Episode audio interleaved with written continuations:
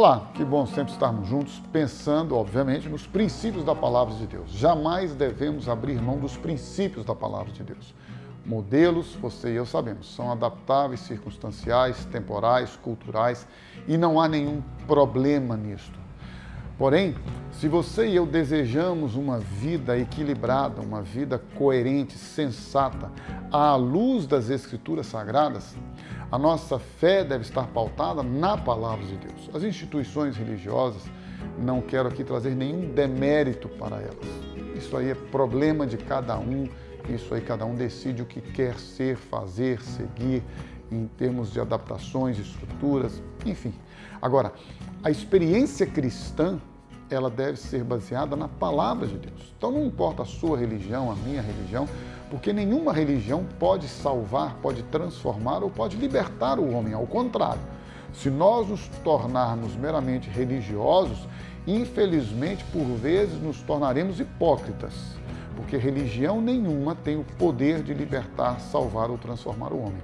Somente Jesus Cristo pode fazê-lo e ele o faz por meio da sua pessoa, a essência do seu ser. Ele é o Messias, ele é o ungido, ele é o Salvador. E diz a Bíblia que não há nenhum outro nome debaixo do céu pelo qual devamos nós ser salvos. E para sermos salvos, obviamente, temos o um entendimento claro de que estamos perdidos.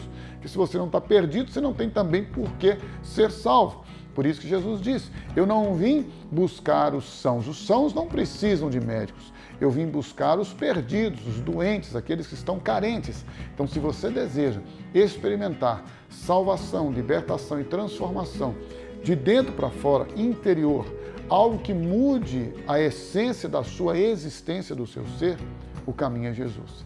E Jesus estabeleceu um processo seu, assim posso chamar, de forma muito simples. A Bíblia diz: crê no Senhor Jesus. Crê nele é uma decisão consciente, racional, intelectual, sim. Crer em Jesus, com base nas Escrituras Sagradas.